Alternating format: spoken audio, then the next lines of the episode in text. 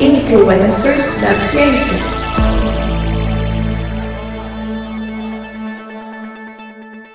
Olá, querida e querido ouvinte do Intervalo de Confiança. Está começando mais um episódio do seu podcast favorito, o Intervalo de Confiança, uma distribuição uniforme de pensamento crítico. E hoje é dia do Influencers da Ciência. E olha que interessante, a gente está falando do Influencers da Ciência, que são os nossos episódios mensais em que a gente fala sobre cientistas, né? São nossos episódios biográficos. A gente vai falar de uma pessoa que influenciou muito a ciência por ser um divulgador científico, né? Teve ali a sua maior contribuição, que é uma das pessoas que me inspirou a fazer o que eu faço com, com podcast de ciência, não só aqui no Intervalo de Confiança, como no Spin de Notícias, é, lá do portal Deviante SciCast. É, me inspira a fazer esse trabalho, me inspira, às vezes, fazer algumas postagens, a, a, tentar passar um pouquinho é, sobre a beleza que é a ciência. E inspirou várias outras pessoas, né? Então, sim, vamos falar hoje de Carl Sagan, como você já sabe é, ao ver o título deste episódio. Mas antes de a gente começar a falar dessa pessoa tão importante, que eu fiz questão de gravar este episódio, não sei se vocês perceberam, eu não estou gravando tanto assim os influências da ciência,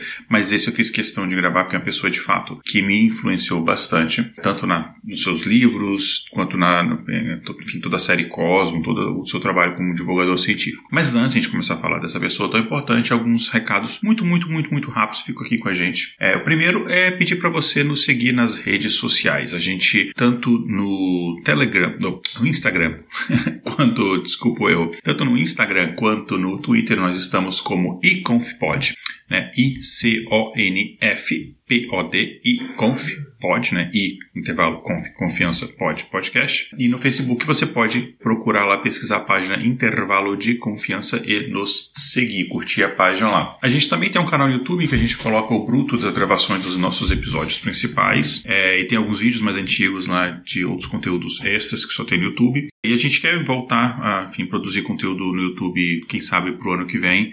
Então já assina lá o nosso canal, já ativa o sininho, etc. Então você vai lá youtube.com, não, youtube.com, não tem ponto .br, hoje não sei o que está acontecendo hoje. Você vai no youtube.com barra intervalo de que você pode, é, então, enfim, curtir, é, assinar o nosso canal. E lembrando que você pode ajudar este projeto a continuar e a se expandir, nos ajudando não só com a sua divulgação, que é muito importante, não só com a sua audiência, que é extremamente importante, mas também, se você puder, com seu apoio financeiro. Você pode nos ajudar nas plataformas Patreon ou no Apoice. E para saber mais como nos apoiar, você pode entrar lá em intervalodeconfianca.com.br barra apoie. E no, no nosso site, intervalodeconfianca.com.br, também tem um link para nossa lojinha de camisetas, canecas, etc. A gente em breve quer lançar novas estampas de camisetas, é, então dá uma olhada lá, ok? É isso então, gente. Dito tudo isso, Vamos então para o episódio de hoje. Vamos falar sobre Carl Sagan. O Carl Sagan ele foi astrônomo, cosmólogo, astrofísico, astrobiólogo e, mais principalmente, educador e escritor. Ele foi um dos maiores divulgadores científicos do século XX, ativista e visionário, enfim, muito importante. Talvez um dos maiores divulgadores científicos, a gente pode dizer assim, de todos os tempos até, né? É, ele alcançou milhões de pessoas em todo o mundo com seus livros,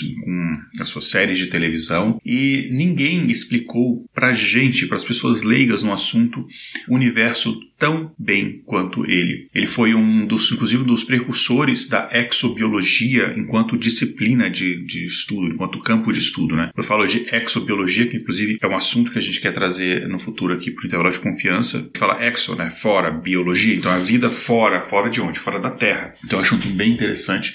Ele foi um dos precursores disso. O Carl Sagan, ele buscou entender o nosso sistema planetário, ele procurou vida fora da Terra e ele transmitiu esse entusiasmo e essa emoção da descoberta científica para todas as pessoas que quisessem ouvir. Ele foi uma pessoa excepcional em várias áreas e ele marcou uma geração de entusiastas que mais de 25 anos depois do seu falecimento ainda lembram disso.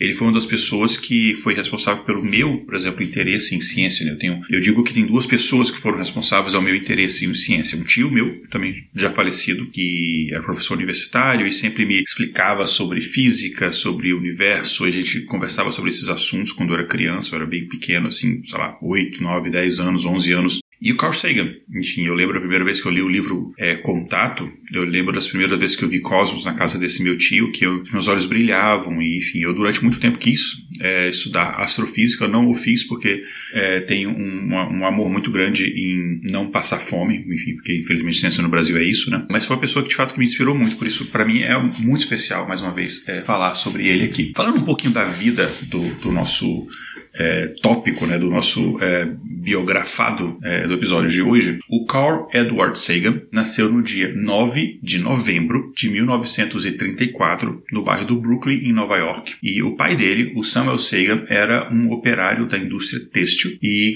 que nasceu na cidade de Kamenets-Podolsky, que fica atualmente na Ucrânia. E ele emigrou para os Estados Unidos com consequência ali da, da, da, da Primeira Guerra Mundial. E a, a mãe do Carl Sagan, Rachel Molly Gruber, era dona de casa, também nascida ali já na cidade de Nova York. Então, enfim, ele teve essa.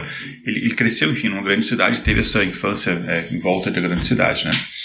O nome Carl Sagan é homenagem à, à sua avó por parte de mãe, né? A Shaila Clara, que nas palavras, é, enfim, o Clara, eles acabaram enfim, adaptando, virou Carl, né? Por isso o nome que nas palavras do próprio Carl Sagan era a mãe que ele nunca conheceu. Né? A Rachel conheceu o Samuel Sagan, enfim, os, os, pais dele se conheceram numa festa e eles se casaram ali mesmo, no bairro do Brooklyn, em 4 de março de 1933. E eles tiveram dois filhos, o Carl e a Carol, eles gostavam da letra C, pelo visto. Eles moravam numa casa assim, na época, o bairro do, do Brooklyn não era é, gentrificado como é hoje, enfim, já era um bairro assim mais humilde, mais pobre, enfim, eles não tinham muito dinheiro, eles tinham na verdade muito pouco dinheiro, moravam numa casa muito simples e tal, enfim, não chegaram a passar fome, mas enfim, tinha uma vida muito, muito simples, muito restrita. A mãe dele, a gente sempre os pais sempre têm uma grande influência nos filhos, né? Então a mãe dele era uma pessoa mais assim de, de ler, é uma pessoa assim mais assim intelectual, já o pai era mais voltado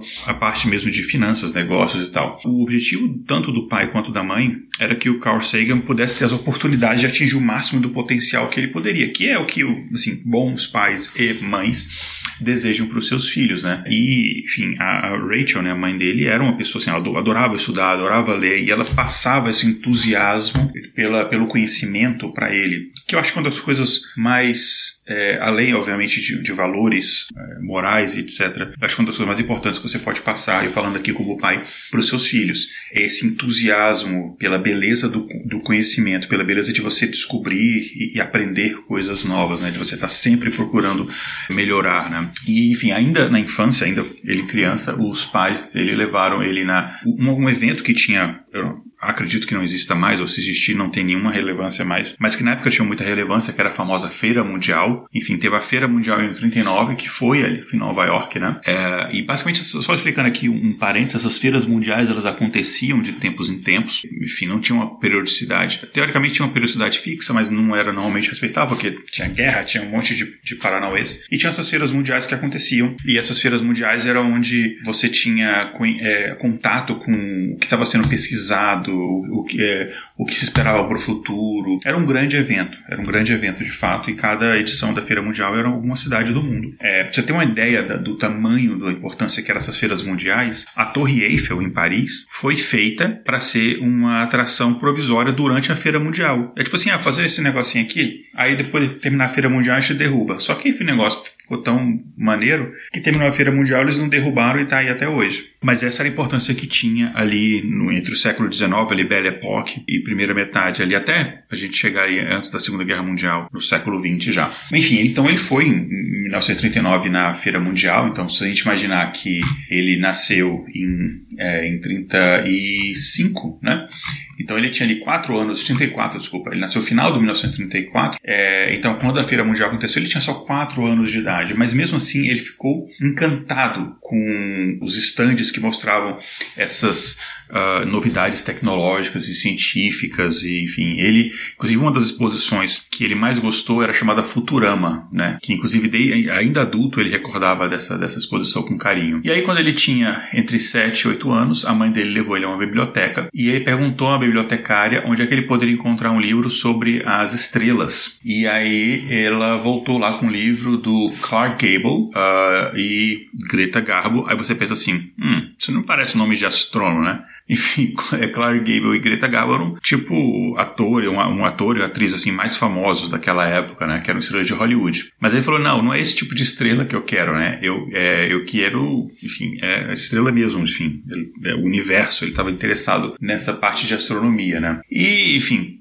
por causa desse, desse, desse interesse dele, uh, os pais dele incentivavam e davam para eles livros de ciência. Então, desde criança, ele lia muitos livros de ciência. Ele ficava muito animado com essa possibilidade de você, por exemplo, ter vida em outros planetas. E ele acabou, desde criança, se interessando muito por ficção científica. A gente tem, inclusive, uma geração de cientistas que foi muito, não o caso dele, porque ele é mais antigo que isso, mas foi muito influenciado, por exemplo, por Star Trek, né? Então, esse tipo de coisa é importante. Inclusive, quem sabe no futuro a gente faz um episódio especial, que é um assunto que eu acho muito interessante, que é que como a ficção científica tornou possível a chegada do homem à Lua e a exploração espacial. Sem a ficção científica, isso teria sido impossível acontecer. Mas isso é um outro, isso é um outro debate. Mas enfim, aos 11 anos, ele já pensava que quando a humanidade chegasse a uma era de espacial, que a gente conseguisse mandar veículos ao espaço, ele estaria muito velho é, para se tornar um astronauta, mas que ele queria estudar esses fenômenos. Né? Aos 12 anos, ele já falava para a família, teria, por exemplo, comentado com o avô dele que ele queria ser astrônomo, já ali aos 12 anos de idade. Quando, engraçado, que eu falei a mesma coisa e olha só, no caso, o meu plano não deu certo, no, ainda bem que o do Carl Sagan deu certo. E quando ele tinha 13 anos, os pais dele se mudaram para New Jersey, ali,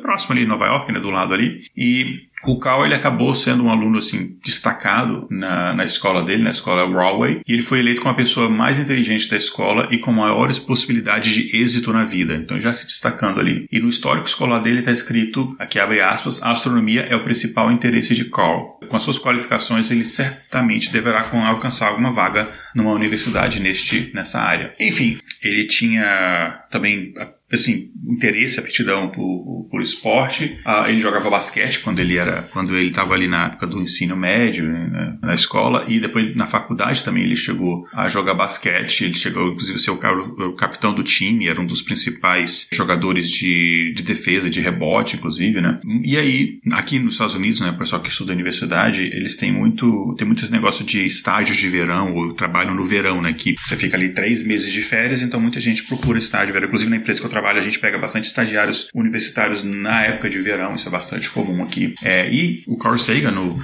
como trabalho de verão durante a faculdade, ele conseguiu um cargo no laboratório do geneticista é, Hermann Joseph Miller, que inclusive é um vencedor de prêmio Nobel, né? E o Miller estava investigando a origem da vida na Terra e também, por que não, em outros planetas. E o Sagan, espera, o Sagan esperava estudar essas mesmas questões, né? É um assunto que ele tinha interesse. Mas o professor falou: não, calma aí, você já, já quer chegar aqui sentar na gelinha e depois fazer um trabalho lá de moscas e frutas, não sei o que, um trabalho mais simples e tal. É, mas, enfim, que foi um trabalho de certa forma importante até, né? Para ele.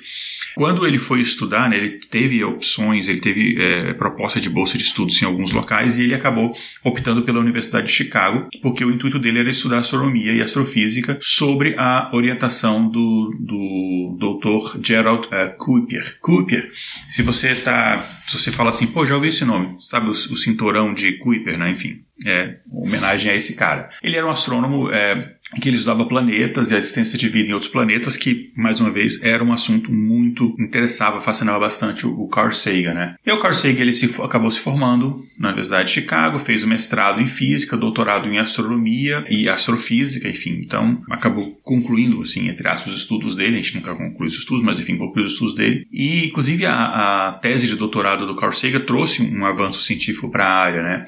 E após ele receber o título né, de, de, de doutor, ele foi convidado a se juntar à primeira expedição interplanetária da recém-criada Agência Aeroespacial Americana, né, a NASA. Ele concluiu o doutorado em 1960 e aí ele começou a carreira dele com uma bolsa de estudos de pesquisa, é isso na NASA mesmo.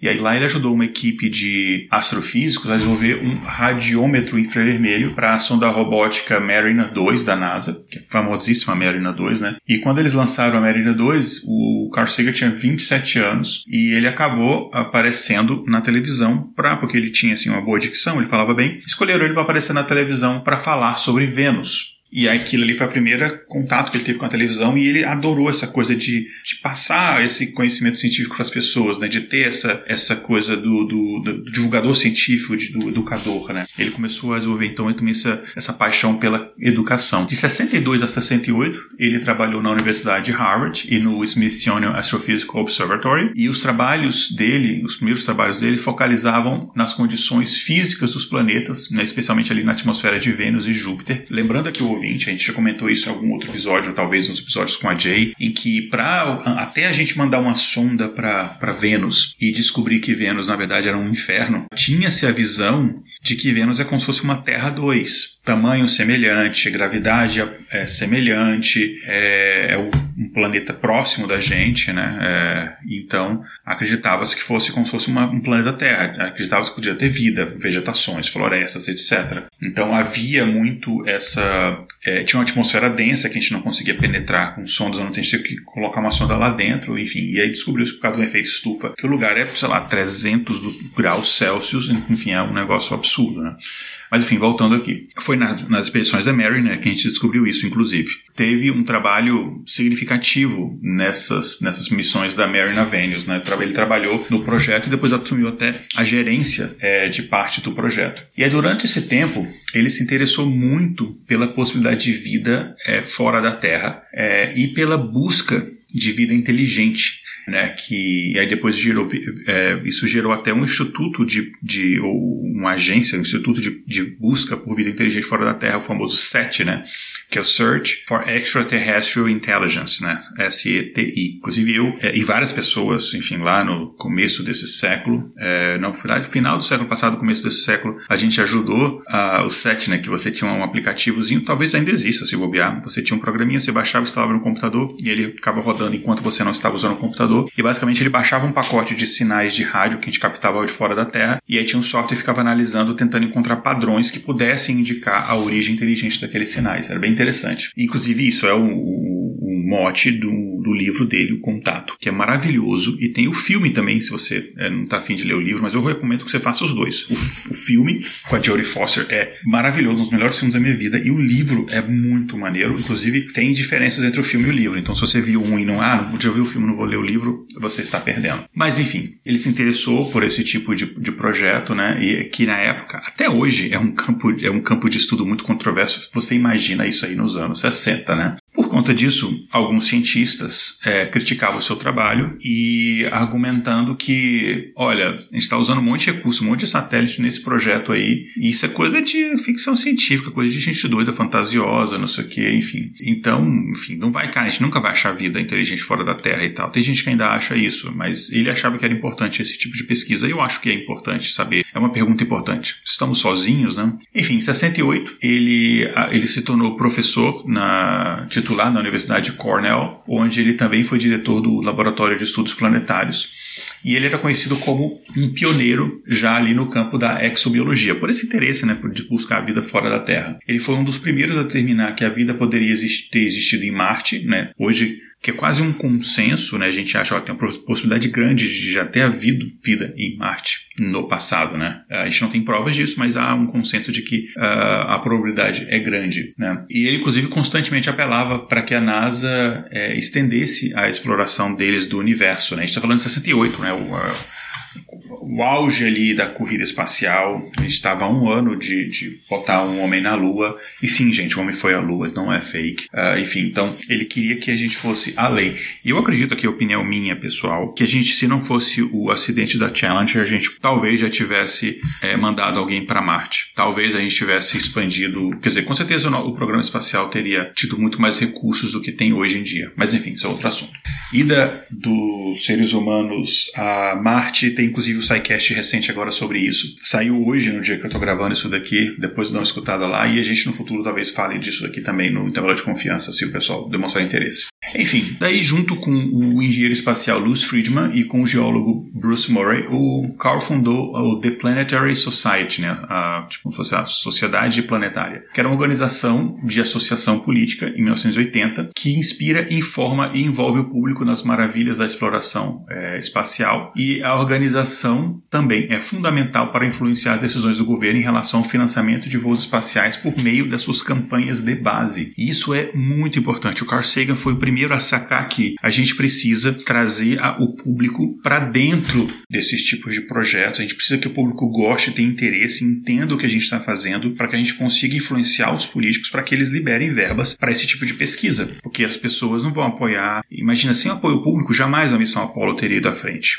Sem o, o uso da ficção científica e da divulgação científica que fiz essas pessoas se maravilharem pela grandeza do universo, eh, nunca um congresso apoiaria um projeto tão caro como foi o projeto Apollo, mas que foi extremamente importante para a descoberta científica. Foi dinheiro jogado no lixo? Óbvio que não. A quantidade de coisas que a gente tem, que a gente usa nas nossas casas hoje em dia, como, sei lá, micro-ondas, como várias outras coisas, que existem por conta da, das necessidades tecnológicas que você precisa desenvolver para a exploração espacial, assim, é, é incontável. Então, é muito importante. É uma pena que a gente tenha retrocedido tanto neste campo nos últimos anos, que agora parece que a gente está retomando, né? Enfim, ele foi um um dos maiores intelectuais nesse campo da, da, da, exploração espacial, principalmente na missão Galileu. Né? Inclusive, ele, ele, fez parte do grupo original que se reuniu para promover essa missão na NASA e ele atuou como cientista interdisciplinar nessa equipe desde o início. Então, ele é fundamental. E, assim, ele tinha uma habilidade que não é comum entre os cientistas, que é saber se comunicar com o público. Né? E ele foi descrito como o cientista que tornou o universo mais claro para as pessoas comuns. Ele ajudou a população à popularização do conhecimento científico por meio da escrita de centenas de artigos e mais de duas dúzias de livros. Ele ganhou inclusive um prêmio Pulitzer, né, que é um prêmio máximo da literatura aqui nos Estados Unidos, em 1975 pelo seu livro Os Dragões do Éden. Inclusive, eu vou deixar uma recomendação no final aqui que eu já recomendei antes, que para mim deveria ser um livro obrigatório nas escolas e para todas as pessoas. Tem que ser um livro obrigatório. Mas enfim, o Carl Sagan usava às vezes o prestígio dele para fins políticos, né, como na campanha pelo desarmamento nuclear, a oposição à iniciativa da defesa estratégica do Ronald Reagan, o famoso projeto Star Wars, né, que era você botar, você botar armas, ele chamava o sistema de defesa, mas aqui botar defesa entre aspas, tem armas em, em satélite no espaço. Uh, inclusive eu tenho um amigo pessoal aqui que trabalhou nesse projeto. Mas ele ficou muito conhecido, muito, muito, muito conhecido mesmo mundialmente pela série da, da, emissora PBS, a Cosmos, que estreou em 1980, que depois teve uma releitura feita pelo, por um discípulo do Carl Sagan, que é o Neil deGrasse Tyson. Inclusive tem uma história muito legal que o Neil deGrasse Tyson, quando era criança, foi jantar na casa do Carl Sagan e o Carl Sagan inspirou muito ele, falou, olha, você, cara, continue isso mesmo, é isso e tal, porque na uma época que ninguém achava que um, uma criança negra poderia se tornar um astrofísico, né? Então, até hoje o Neil deGrasse Tyson fala da importância que o Carl Sagan teve na vida dele como inspiração, que talvez se não, se, se não fosse pela influência do Carl Sagan e pelo apoio de fato que o Carl Sagan deu para o Neil deGrasse Tyson, ele não teria seguido essa carreira. Então você vê muito do Carl Sagan no Neil deGrasse Tyson, né? e ele tem orgulho, por isso que o Neil deGrasse Tyson fez questão de, de inclusive, não só apresentar, mas tirar dinheiro do próprio bolso para tornar viável a, a, nova reedição da série Cosmos, né, com ele, que inclusive é bem bacana. E, enfim, inclusive essa, teve essa série né, que acho que foi em 2020, né, que é é, outro um pouquinho anterior, que é com o Neil deGrasse Tyson. A série Cosmos, ela ganhou Emmy, ganhou Peabody Award, ganhou vários prêmios. Ela foi a série mais assistida da história da televisão pública americana. O programa foi visto por mais de 500 milhões de pessoas em 60 países. Tem um livro, Cosmos, que acompanha, que teve na lista do, do, do, de best-seller do New York Times por 70 semanas e foi o livro de ciências mais vendido já publicado em inglês. Então, assim, tem de fato uma importância muito grande. Inclusive, o livro é muito bacana. Tem uma reedição desse livro que foi revisada pelo Neil deGrasse Tyson, inclusive, também. É, inclusive, o próprio podcast do Neil deGrasse Tyson, né, o Star Talk, é muito inspirado no Cosmos, né? Enfim, então, é, dá uma olhada na série também. E, claro, não tem como a gente falar da carreira do Carl Sagan sem mencionar o filme Contato. O filme foi baseado num romance, né, do mesmo nome que o Carl Sagan escreveu, né, junto com a esposa dele, a Anne Druyan, e ele é autor e produtor do filme. Só que ele morreu durante a produção do filme, e ele estava ali sempre garantindo que a ciência retratada ali fosse de forma muito precisa e tal. E o, o filme acabou sendo lançado em 1997, alguns meses após seu falecimento, e o filme é muito legal também.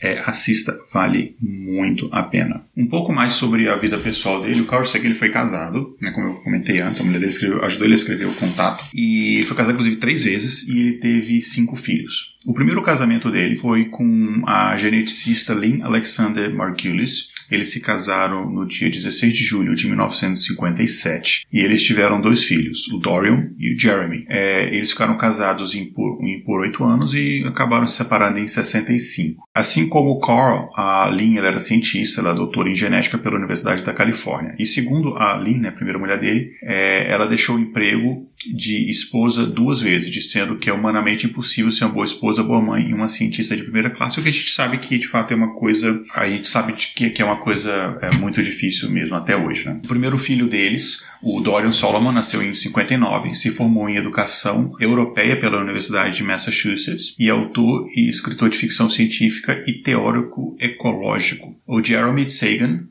o, o, segundo filho nasceu em 1960. Ele é programador, empresário e fundador da Sagan Technology, uma empresa que fabrica software multimídia para Macintosh. Ele criou o Metro, que é um sequenciador de áudio, vídeo e MDI para computadores da Macintosh. A segunda esposa do Carl foi a artista e escritora Linda Salzman, e que é a coautora do livro uh, Murmurs of Earth, né, que é Murmúrios da Terra, que ela escreveu junto com Carl Sagan. Eles se casaram em 6 de abril de 68 e ficaram juntos até 1981 e tiveram um filho, o Nicholas Julian Zapata Sagan. E o Nick, né, uh, ele nasceu em 1970 e com apenas seis anos ele gravou uma saudação que foi enviada ao espaço no Voyager Golden Records, que basicamente quando a missão Voyager ela saiu da Terra em 1977, o ano que eu nasci, é, eles, enfim, aquele famoso disco de ouro que tem aquela imagem do, de várias coisas da Terra e tem é, a nona sinfonia de Beethoven, enfim, tem várias coisas que é basicamente seguinte, uma civilização antiga é, pegar essa, essa sonda, né, a Voyager, que enfim, ela vai viajando, ela já saiu do, ela está nos limites do sistema solar, né, já há alguns anos, ela já passou de Plutão há muitos anos, um, e a ideia é que se ela fosse resgatada por alguma inteligência alienígena, assim, enfim, aí teria esse disco com coisas falando sobre, sobre a Terra, sobre a cultura humana, etc. E a nossa localização no universo. Inclusive, na época, isso recebeu bastante críticas. Falaram assim, assim se for uma civilização alienígena é, hostil, né, a gente está dando todo o mapa do tesouro para os caras chegarem aqui, né, enfim. Mas, enfim, e tinha uma gravação, um áudio, né, de vários áudios desse disco de ouro, e é ouro, enfim, porque ele consegue resistir ao espaço, ao tempo, etc. E tem uma saudação enviada por várias línguas, e inclusive o filho dele de seis anos gravou uma saudação lá em inglês. Ele, o, o Mickey, ele ele, passou a infância, ele cresceu indo a lançamentos de foguete, encontro com cientistas influentes, é, escritores de ficção científica, é, enfim. Então ele teve essa infância surreal dos sonhos, vamos dizer assim, né? Pelo menos para mim. E ele acabou, então, o filho dele se tornando um escritor e um roteirista, inclusive, muito bem sucedido. E a última esposa, a Andrewine, que eu citei antes, é, ele se casou em 81, ficou com ela até a morte dele em 97, né? E o casal teve, então, dois filhos, o, Alexandra Rachel Drurian, uh, e o Samuel Demócritus Julian Sagan. Alexandra é conhecida como Sasha, nasceu em 82 e tornou-se uma autora, produtora de televisão e cineasta. É, e aqui a gente está chegando quase no fim desse episódio, então vamos falar algumas curiosidades aqui sobre o Carl Sagan que talvez você não sabia. É, uma, e que inclusive isso era muito motivo de piada lá do pessoal do Mundo Freak comigo, né? É, mas ele, o Carl Sagan apoiou a legalização da maconha. É, ele, inclusive, era usuário da erva. Ah, é, o natural não pode. Inclusive, eu também sou favorável à legalização da maconha.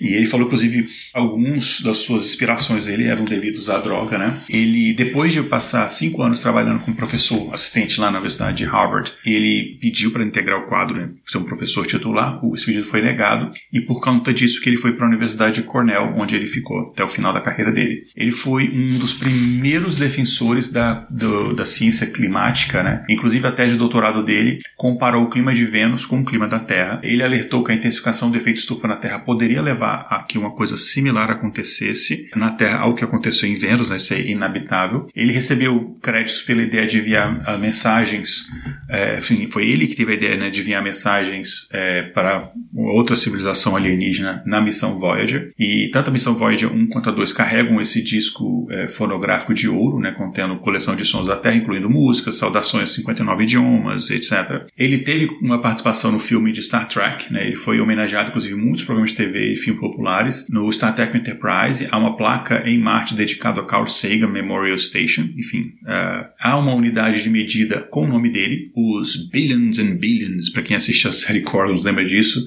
acabou se transformando numa unidade de medida chamada Sagan, né, que é definido como uma quantidade de algo, pelo menos, de 4 bilhões. É, e para a pessoa não ter, a galera não tem noção do que significa um bilhão, né? Ficar, ah, um bilhão. Se você começar a contar um, dois, três, sabe quanto tempo demora você chegar em um bilhão? 31 anos. Um bilhão de segundos é o equivalente a 31 anos, pouco mais de 31 anos. Enfim, existe um asteroide em homenagem dele, né, em 9 de novembro de 94. O Carl Sagan completou 60 anos e os amigos dele do Departamento de Astronomia da Cornell organizaram uma festa em sua homenagem. Teve, enfim, discursos, etc., cartas de pessoas, teve inclusive cartas do Arthur, uh, Arthur C. Clarke, uh, na época o vice-presidente Al Gore, etc. Enfim, a gente está falando aí do governo Bill Clinton. E só que o ponto alto da festa foi é, um, a Leonard Helen, que era um especialista em descobrir de asteroides, que nomeou o asteroide, na época chamado asteroide 4970, que foi homenageado a. Foi, foi, homenagem, foi, foi, o nome foi dado a, em homenagem à esposa do Carl Sagan, Andrew, e esse asteroide estava preso na órbita de um outro corpus, corpus celeste, um outro asteroide, e esse outro asteroide foi nomeado Carl Sagan, né? Uma piada, senso de humor de cientista, né? Como se ela tivesse presa a ele, digamos assim. É, há uma coleção de Carl Sagan na biblioteca do Congresso americano, enfim, dos livros dele lá, e ele foi literalmente um dos maiores influencers da ciência, né? Por isso é, é muito importante a gente ter trago ele aqui, né? Enfim, o Carl Sagan, vamos falar da parte triste, né? Ele acabou tendo pneumonia é, e acabou falecendo, eu falei 97, na verdade foi o final de 96. Ele acabou falecendo no dia 20 de dezembro de 1996, é, após uma batalha de dois anos. E, enfim, a, a, pneumonia foi o que matou ele, mas ele já tinha dois anos é, enfrentando uma mielodisplasia, que é uma doença da medula óssea, né? E em 2001, o ano que ele comemoraria o seu 77º aniversário, a NASA dedicou um local para a criação do laboratório de pesquisa e conservação, que foi chamado do Centro Carl Sagan para Estudo de Vida no Cosmos, localizada lá na Califórnia. É, e uma frase do Carl Sagan que eu quase gostaria de terminar aqui, porque na verdade eu tenho outra coisa que eu vou terminar esse episódio, é que ele fala: tudo que somos foi forjado no interior das estrelas em colapso. Somos feitos de poeira das estrelas. O que ele fala aqui é basicamente um conhecimento que a gente tem hoje, já, já há alguns anos, de que os átomos mais pesados eles só conseguem ser forjados no interior de estrelas. Né? A gente sabe que acontece o processo ali de fusão nuclear. É, você tem lá os, os, átomos de hidrogênio que se tornam hélio e lítio, enfim, eles vão até se condensar e formarem ferro. Então, elementos mais pesados, eles acabam sendo formados no interior das estrelas, que um dia explodem numa, numa supernova e esse, essa poeira estrelar acaba sendo absorvida por outros planetas, e, enfim, então, uh, com certeza, por exemplo, carbono, elementos que a gente tem no nosso corpo, eles foram forjados em alguma estrela. Então, é, essa conexão que a gente tem com o universo é uma coisa belíssima. E antes de encerrar esse episódio, eu queria só falar uma coisa que eu comentei que tem um livro que eu acho que deveria ser obrigatório para todas as pessoas lerem. O nome do Carl Sagan, né, o nome desse livro é O Mundo Assombrado por Demônios, que é um livro de pensamento científico, de como você olhar para o mundo e você não vê, você é, deixar de enxergar associações onde não existe e de você tentar reduzir os vieses da sua visão do mundo e tal. Enfim, é um livro maravilhoso sobre pensamento científico, sobre ceticismo, na melhor concepção da palavra. Então, Mundo Assombrado por Demônios é um livro maravilhoso. A gente já recomendou ele várias vezes aqui. Eu já li esse livro, acho que cinco, seis vezes. Esse livro é maravilhoso mesmo. Uh, então, fica aqui uma recomendação. É, e eu vamos vou voltar para o episódio. Eu queria encerrar aqui esse episódio. Com certeza todos vocês já conhecem, então assim não é nenhuma novidade, mas eu preciso fazer isso. Uh, aqui já emocionado, é, sendo bem sincero. Eu queria encerrar com um texto que para mim é um dos textos mais belos que existe, que mostra a nossa relação com o universo. Uh, acho que 99,9% de vocês já sabem do que eu estou falando, né? Mas vamos lá. Quando a sonda Voyager ela estava a 6 bilhões de quilômetros da Terra, tinha passado de Saturno, eles precisavam desligar as câmeras porque para economizar energia para que essa sonda continuasse viajando pelo sistema solar e além do sistema solar depois. Então eles pensaram qual que seria, ah, vamos tirar uma última foto então. Qual que seria essa última foto? E aí pensaram, ah, vamos mostrar, sei lá, a parte mais profunda do sistema solar, os anéis de Saturno e tal. O que, que vai ser alguma lua de Saturno, algum Urano? Não. Carl Sagan deu uma sugestão, falou: não, vamos virar a câmera para nós. Vamos tirar uma fotografia mostrando a Terra. E quando você vê a imagem, você vê um pontinho minúsculo que, se não te contarem, para você é uma sujeira, é uma sujeirinha. E daí ele escreveu o texto que ficou conhecido como o pequeno ponto, o pequeno pálido ponto azul, mais ou menos isso. E que eu acho que é uma das coisas mais belas que tem. Vou tentar ler aqui sem me emocionar muito. Vamos lá. Olhe novamente para esse ponto. É aqui é a nossa casa. Somos nós. Nele, todos o que você ama, todos que você conhece, todos que você já ouviu falar, cada ser humano que já existiu, viveram suas vidas. O conjunto de nossa alegria e sofrimento, milhares de religiões, ideologias e doutrinas econômicas confiantes. Cada caçador e coletor, cada herói e covarde, cada criador e destruidor da civilização, cada rei e camponês, cada jovem casal apaixonado, cada mãe e pai, filho esperançoso, inventor explorador, cada professor de moral, cada político corrupto, cada superstar, cada líder supremo, cada santo e pecador na história da nossa espécie viveu ali, em um grão de poeira suspenso em um raio de sol. A Terra é um cenário muito pequeno em uma vasta área cósmica. Pense nos rios de sangue derramados por todos aqueles generais e imperadores para que, em glória e triunfo, eles pudessem se tornar os donos momentâneos de uma fração de um ponto. Pense nas infindáveis crueldades cometidas pelos habitantes de um canto deste pixel sobre os habitantes praticamente indistinguíveis de algum outro canto. Quão frequentes seus desentendimentos, quão ansiosos eles estão para matar uns aos outros, quão fervoroso seu ódio. Nossas posturas, nossa presunção imaginada, a ilusão de que temos alguma posição privilegiada no universo, são desafiadas por esse ponto de luz pálida. Nosso planeta é um grão solitário na imensa escuridão cósmica que nos cerca. Na nossa obscuridade, em toda essa vastidão, não há indício de que a ajuda virá de outro lugar para nos salvar de nós mesmos. A Terra é o único mundo conhecido até hoje que abriga vida. Não há nenhum outro lugar, pelo menos no futuro próximo, para onde nossa espécie possa migrar. Vista está sim. Se estabelecer, ainda não. Goste ou não, no momento a Terra é onde temos de ficar, por enquanto. Já foi dito que a astronomia é uma experiência de humildade e criadora de caráter talvez não há melhor demonstração de toda a presunção humana do que esta imagem distante do nosso minúsculo mundo. Para mim, destaca a nossa responsabilidade de sermos mais amáveis uns com os outros e para preservarmos e protegermos o pálido ponto azul, o único lar que conhecemos até hoje. E esse então, queridos ouvintes, é o... eu sempre me emociono quando leio esse, esse texto, porque a gente está num momento em polarizações, em ódio, em que a gente acaba tendo preconceitos e, e, eu estou falando isso aqui de improviso, a gente acaba tendo preconceitos e sentimentos negativos contra outras pessoas só que porque elas estão do outro lado de uma linha imaginária que políticos criaram que nada representam perante a grandeza do universo e a gente está deixando esse pequeno ponto o ponto pálido azul, que é o nosso único lar, o único lar que conhecemos, e todas as pessoas que você já ouviu falar moraram um dia, morrer pela nossa ganância, pela nossa crueldade. E eu espero que a gente acorde antes que seja tarde demais. E espero que vocês tenham gostado desse episódio. Desculpa é, a minha emoção no final.